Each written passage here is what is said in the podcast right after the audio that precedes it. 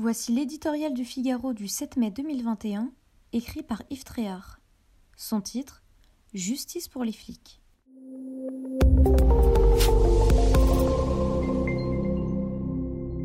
Après Rambouillet il y a peu, Avignon. Un nouveau policier est mort sous le feu d'un malfrat en plein centre-ville. Non, il n'était pas un héros, il exerçait son métier de maintien de l'ordre.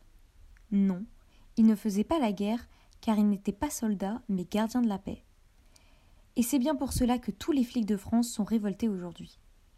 Dans la lutte contre la délinquance, la peur a changé de camp depuis bien longtemps, mais nos responsables politiques, eux, se contentent de changer les mots sur un ton martial.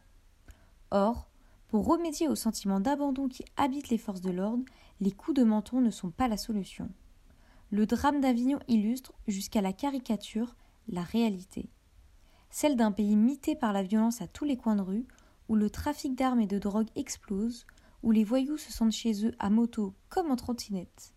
Ils narguent policiers et gendarmes qu'ils attaquent quotidiennement et la justice dont ils savent les faiblesses.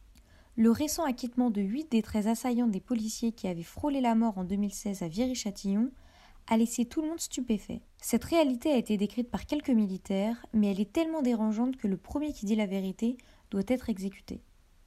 La gauche s'est indignée, comme d'habitude. Le gouvernement pris de panique a châtié ses auteurs.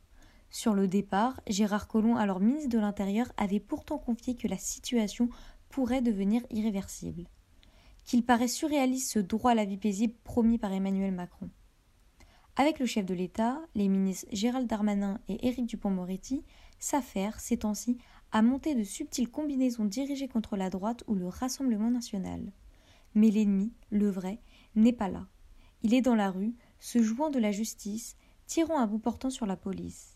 On ne fait pas de politique en dehors des réalités, disait le général de Gaulle.